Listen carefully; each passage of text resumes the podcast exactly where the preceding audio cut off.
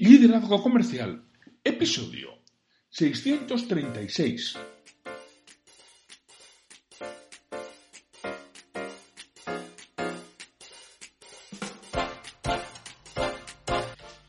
Hola, muy buenos días, tardes, noches, o sea el momento que sea en que estés escuchando. Soy Santiago Torre y esto es Liderazgo Comercial. Bienvenidos. Hoy es un lunes más. Y ya sabéis que los lunes tenemos la escuela para dueños del negocio. EDN, que grabo, produzco, reproduzco y presento con mi amigo, compañero y socio Pedro Valladolid. Pedro, muy buenas, ¿estás por ahí? Muy buenas tardes, eh, Santiago, compañero. Aquí estamos un nuevo lunes para intentar trabajar y dar un, por lo menos, un poquito de valor a nuestros escuchantes. Sí, hoy a mí me gustaría eh, empezar con una anécdota, ¿no? Que me ha sucedido recientemente y, bueno, pues es que la verdad son cosas curiosas. Estaba el otro día con unos amigos y, bueno, uno de los amigos tenía un cachorro, se acaba de comprar un, un cachorro de perro, estaba allí, lo estábamos viendo, entonces, bueno, una amiga cogió el cachorro, ¿qué, raza es? Este le dijo la raza y ella dijo, ¡Uff! Son los que más pelo echan, los que más pelo sueltan.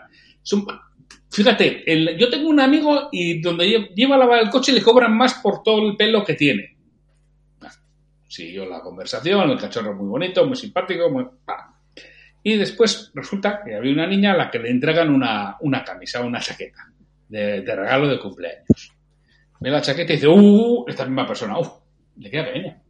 Le, le, le, le queda pequeña. Y la verdad que sí, que aparentemente le quedaba pequeña, ¿no? ¿Y eso y dónde has comprado? Bueno, en, tal, ¿qué talla es? La 12, ¡Uf! Talla 12, no, hay talla más grande. Bueno, y luego hubo otra, otra más no me acuerdo exactamente cuál fue, pero digo, joder, ¿por qué hay gente que tienen que poner el foco siempre en lo negativo. ¿Por qué no ponemos el foco en lo positivo? En lo que está bien, en ese cachorro de perro, que es simpatiquísimo, que está jugando, en vez de si tira pelo o no tira pelo, en esa niña que le hacen un regalo que sabe su cumpleaños, en vez de si te queda grande o pequeña la chaqueta, que ya se arreglará o ya cambiará otra cosa. Ya te digo, la tercera anécdota que no me acuerdo. O sea, es un, es un problema de actitud. Tú, Pedro, conoces personas con este esta actitud negativa, expertos en, en, problemas, no solucionarlos, en identificarlos. Sí, sí. Yo conozco, yo conozco a muchas personas y seguro que los escuchantes también les, les están poniendo cara a algunos que tienen un problema para cada solución. Es decir, y además pasa no sé qué, ¡wow! sí, pero es que eso, y, y, y, para cada solución tienen un problema más gordo, en lugar de buscar soluciones para, para los problemas. Y eso es, hay personas que, bueno, pues que, que por la vida eh, eh, van así. ¿Y qué ocurre? Lo que suele ocurrir es que normalmente eh, luego se quejan de que la vida, pues, de que no tienen éxito, de que las cosas no les salen bien, de que de verdad es que parece que todo les cuesta mucho esfuerzo, pero si es que, si es que estás todo el día atrayéndolo, realmente es que tienes un problema de actitud y la actitud no te está permitiendo, eh, pues, apartar eh, los problemas para buscarlas e encontrar las soluciones. No se trata, no se trata de, de ser iluso que eso es una cosa, ¿eh? pero tener una buena actitud significa eh, ver oportunidades, buscar soluciones ¿eh? y no decir, no, mira, ya se arreglará, que es tan malo vivir por ilusión o, o, hacer la administración por ilusión como esa actitud negativa que lo único que hace es restar. Eso, eso es, vamos, algo que seguro que todos tenéis ahora mismo uno o dos así que, que les estéis viendo la cara. Sí, sí, sí, mira, y aquí al que ya conoces, que has coincidido alguna vez en escenario con él, a Víctor Coopers, que es, bueno, pues el, artista de la actitud, ¿no? El que nos cuenta la importancia de la actitud y su fórmula de conocimiento más habilidad multiplicado por la actitud es el valor de la persona, ¿no? Y la, la importancia que tiene esa actitud positiva para enfrentarnos absolutamente a todo, porque si no me equivoco es Víctor también el que dice que a las personas se las recuerdan por cómo te hace sentir, no por los logros que, que consiga. Exacto, y, por tu manera de ser, ¿no? Eh, tu eso. manera de ser es la que te identifica, ¿no? Y tú al final, pues quieres, y, y son cosas que, que, cuenta Víctor, ¿no? Dices, oye, pues tú quieres mucho a tu madre, pues porque, de, porque te mima, porque está pendiente de ti, porque, porque, porque te quiere, ¿eh? no porque mm, tenga dos doctorados en matemáticas, ¿no? ¿Eh? Ni por su conocimiento, ni por su habilidad, sino por su actitud, por su forma de ser. Si tienes un gran jefe, si tienes un buen compañero de trabajo, ¿por qué te cae bien? Por su actitud, no por lo competente que sea en su trabajo. Y eso multiplica, y eso es lo que te acaba dando mucho más valor, sin duda ninguna. Además, yo suelo hacer esta reflexión ¿eh? y me lo hago muchas veces en voz alta. A ver, ¿a quién le suele ir mejor en la vida? ¿A las personas positivas o a las personas negativas? Sin duda. Yo, desde mi experiencia, a las positivas. ¿Por qué? Porque las positivas, para empezar, tienen algo que es importantísimo. Suelen sonreír, aun aun estando en momentos difíciles, sonríen. Y, no hay nada que abra más puertas y, e ilumine más que una buena sonrisa, ¿no? Y las personas positivas sonríen y, buscan soluciones y son personas que transmiten energía y cuando la transmiten también es verdad que la atraen, ¿no? Entonces todo, todo esto, todo esto pues ayuda a que realmente mm, puedas tener más éxito porque la gente le apetece más estar a tu lado que estar al lado de un cenizo. le, van mejor las, cosas a las personas positivas. ¿Y las personas positivas qué hacen? Una persona positiva, ¿qué hace cuando está con un cenizo, con un negativo, ¿no? Con esta persona, ese perro, ¡uh! ¡Qué de pelo! Y esa chaqueta pequeña y no hay talla más grande. qué hace una persona positiva cuando está con una negativa? Sí, pues una persona positiva, cuando está con una negativa, normalmente lo que, lo, lo, que hace es desconectar, si puede ser, buscar, buscar la mejor solución. Y yo, yo en mi caso he aprendido, ya tengo un radar eh, tremendo con las personas negativas y realmente a veces ponerte a discutir con un cenizo es, es, un problema porque te baja a su, a su nivel de competencia y te gana por experiencia, ¿no? Entonces, lo, lo mejor es permanecer al margen, mmm, intentar hacerle ver que hay otras formas de ver la vida y si no, tampoco merece la pena discutir mucho, ¿eh? Mm, si quiere que se le ayude, se le ayuda y, evidentemente ahí empezamos a trabajar la actitud, ¿no? Que ese es el, el, principal escollo que algunos tienen. Sí, porque cuando estás con un negativo, si tú eres positivo, la primera vez le intentas animar, ¿no? Y ya cuando ves que es imposible, pues si no te queda más remedio, pues porque las circunstancias te llevan a que no te quede más remedio, como dices tú, acabas aprendiendo a desconectar. Si eres hombre, acabas aprendiendo a entrar en tu cueva, ¿no? Que decía este, los hombres son de eh, John Gray. John Gray, el de las mujeres son de Venus, los hombres son de Marte, ¿no? Aprendes a entrar en, tu cueva. Claro, y la siguiente vez si puedes cambiar de acera. O sea, que es lo que... Es decir... Correcto. Te alejas. Es decir, si tú eres negativo, le va mejor a las personas positivas la persona positiva se aleja de ti. ¿Con quién quiere estar esa persona positiva? Con otra positiva, que le refuerza, le hace, le hace sentarse bien, sentirse bien. Entonces, dos personas positivas se juntan y de ahí sale una energía mucho mayor. ¿Con quién acaba juntándose la negativa? Con otra negativa, ¿eh? que, y al final se retroalimentan mutuamente. Entonces, claro, esto, esto si nos lo llevamos al mundo de la empresa, Santiago, mm, ¿qué ocurre? Pues que tener una buena actitud, e, insistimos, tener una buena actitud significa em, ser responsable de lo que haces y ver las cosas con, bueno, pues con, con optimismo. Eso de decir que un pesimista es un realista informado, eh, a mí mm, no comulgo ¿no? Con, con, esa frase. Y, dentro de la empresa, pues evidentemente el tener una buena actitud, el transmitir, el, el, conseguir que las cosas se hagan, te va a ayudar. Y nosotros además tenemos, tenemos una, un concepto, ¿verdad?, para, para distinguir esa, esa actitud. Eh, que además lo recojo en el libro también en Crece, pero es un concepto que evidentemente no es, no, no, no es mío, no, está en el libro, pero no, no es solo mío, sino que ya lo, lo, lo, venimos en el equipo en el que venimos trabajando desde hace mucho tiempo, que es el concepto de la línea, ¿verdad? De por encima y por abajo de la línea. Es algo que yo trabajo mucho con mis clientes, trabajo mucho con los equipos, sobre todo cuando estás trabajando con un equipo y vas a estar durante varias sesiones con ellos. Hay veces que haces un programa formativo que dura varias sesiones, con lo cual siempre dices, bueno, a partir de hoy esto es no negociable, esto hay que hacerlo sí o sí, que es el concepto de por encima y por abajo de la línea, ¿no? Eh, ¿Qué es por encima y por abajo de la línea? Es decir, yo tendré una actitud positiva cuando estoy por encima de esa línea imaginaria que separa la buena de la mala actitud. Y tendré una actitud negativa cuando estoy por debajo de esa, de esa mala actitud. Somos humanos. Y hay veces que tendremos que estar por debajo. Pero el problema es pensar que estamos por encima y estar por debajo. Es donde realmente vienen los problemas. Que es que hay gente, hay cenizos, hay negativos, que es que encima se piensan que hacen algo. Que ponen a parir al presidente del gobierno, por mucho que se lo merezca, que se lo merece, no lo vamos a discutir, pero este y los 16 anteriores, ¿eh? No, no, no solo este, aunque este más, siempre, siempre el, el presidente se merece más.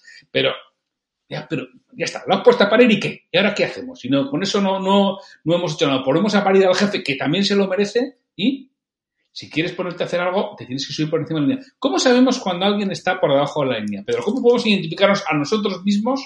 Oye, estoy por debajo de la línea.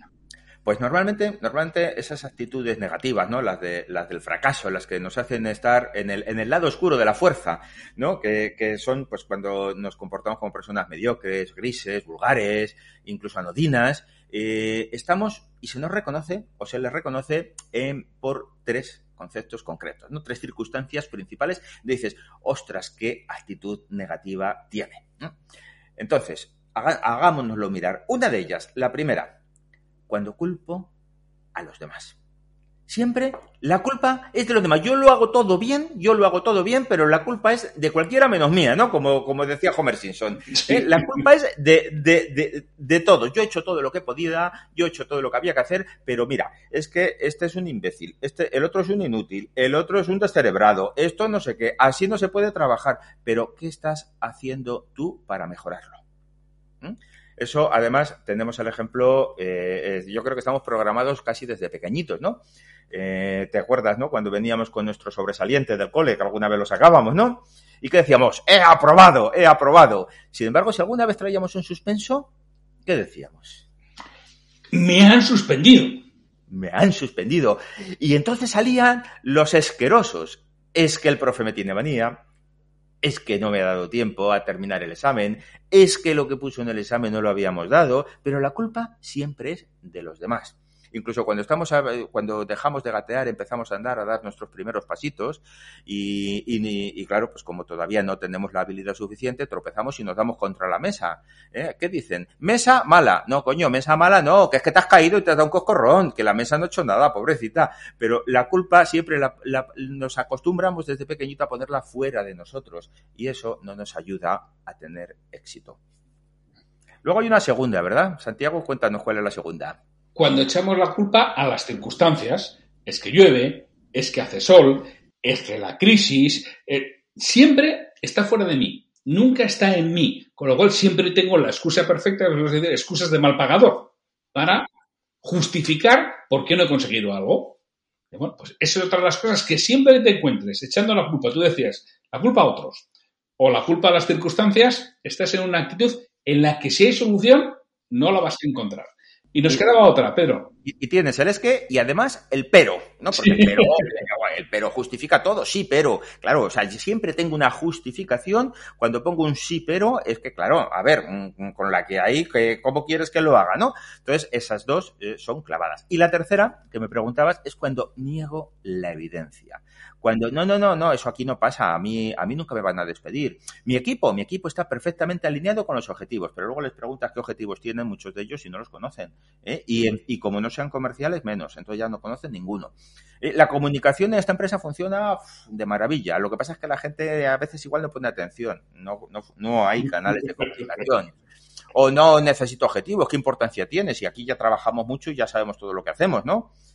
También cuando decimos, no, esto es pasajero, pero esto se va a solucionar con el tiempo. Esto nada, es una cosa que viene, pero en cuatro días esto está solventado y seguimos como estábamos. Estoy negando la evidencia y eso no me va a ayudar a mejorar, ¿verdad?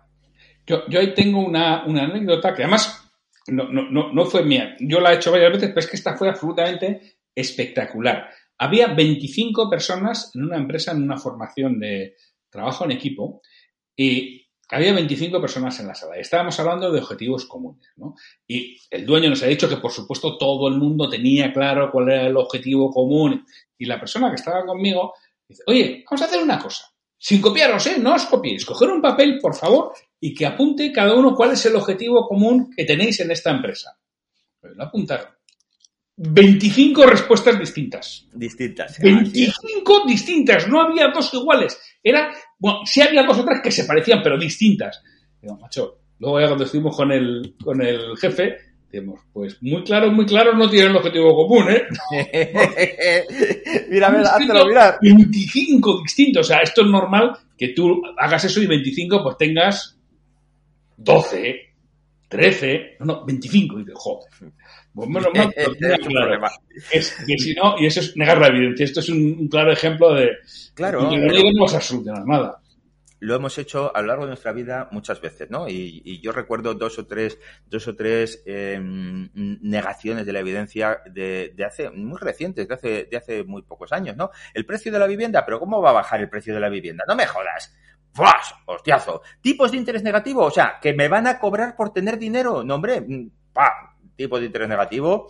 ¿eh? Además, el Euribor al menos, ¿eh? ¿quién lo iba a decir, no? Pero ¿cómo va a quebrar un banco? ¿Pero qué me estás contando? ¿Va a quebrar un banco? Mira, uno detrás de otro que cayeron. ¿eh? Y, no así... permitir que te interrumpa. No quebraron los bancos. El banco solo quebró uno. Y además lo dejaron morir, el Banco de Valencia. El resto fueron casas. Que es que el problema es que en, los bancos estaban los banqueros y bancarios, en las cajas estaban los políticos. Y los políticos hoy en día no hacen más que decir, el rescate a los bancos, no, perdona, el rescate a las cajas. No No, ojo, eh, pero también hubo bancos internacionales, porque el primero fue Lehman Brothers, que eh, tenía más de 100 años de antigüedad, y ese fue el primero que empezó a arrastrar también. Sí, sí, sí, pero yo, hablaba de España, porque los americanos fuera, fuera. otra liga. fuera de España también. Entonces, claro, dices, a ver, mm, y esas cosas no te las planteabas como, como cuando decías, no, mira, es que a mí me da más rentabilidad por mis ahorros, ¿eh? porque es que luego los demás igual eh, eh, me quieren engañar y meto en participación preferentes, en filatelia, otras cosas que no. ¿Por qué? O sea, es que, mm, porque me cuentan lo que, lo que quiero escuchar. ¿No? Pues eso en nuestro día a día, en la empresa, nos pasa lo mismo escuchamos el que nos dice lo que queremos escuchar y negamos la evidencia. Y sabemos, porque tenemos al Pepito Grillo en el fondo, que sabemos que algo falla, pero no le queremos escuchar porque no nos interesa. Y entonces estoy por debajo de la línea y esa actitud no me ayuda a mejorar. ¿Cuáles son las que nos ayudan a mejorar, Santiago? Las que nos ayudan a mejorar, la primera de todas es tener muy claro qué es lo que quiero. Eso es tengo que saber exactamente qué es lo que quiero. Y si estoy hablando de tener objetivos comunes, aunque todo mi equipo tenga los mismos objetivos comunes, si yo no sé lo que quiero, es imposible. Cada vez que suceda una de estas cosas que estoy por abajo en la línea, la pregunta es qué tengo que hacer yo, qué puedo hacer yo para solucionar esta problemática. ¿Pero con qué? Con lo que yo quiero que suceda. Que muchas veces no lo tenemos claro. No nos hemos parado a pensar, sabemos perfectamente lo que no queremos que suceda, pero no nos hemos parado a pensar qué queremos que suceda. Si no sé qué quiero que suceda, es muy difícil tener una actitud positiva. Correcto. Y mucho más importante aún, una vez que sé qué quiero que suceda, ¿qué tengo yo que hacer para que suceda? Porque me tengo que comprometer. Tengo que ser disciplinado, tengo que perseverar y tengo que hacer lo que hay que hacer, aunque no me apetezca, porque es lo que hay que hacer. Y entonces ahí es cuando estoy por encima de la línea. Ahí es cuando tengo una buena actitud. Y es cuando de verdad ¿eh? puedo estar orientado hacia el éxito. Estar por encima de la línea no nos garantiza el éxito. Pero estar por debajo sí nos garantiza el fracaso, ¿verdad? Sí, estar por abajo nos garantiza el fracaso. Y ojo, yo no digo que siempre haya solución para todo, pero si hay solución está por encima de la línea. Y el tercer aspecto para estar por encima de la línea es ser conscientes de que el principal responsable de lo que nos sucede somos nosotros mismos. No el único, ¿eh? Ojo, que es que por ahí yo veo muchas cosas que a mí me cabrean de coaching basura que, hay por ahí. Todo lo que quieras conseguir lo puedes conseguir. Oye, no, mira, lo siento mucho. Yo he intentado muchas veces correr un maratón, ya no voy a poder decir por abajo de, dos horas, de tres, y no lo he conseguido. Y he puesto todo lo que tenía.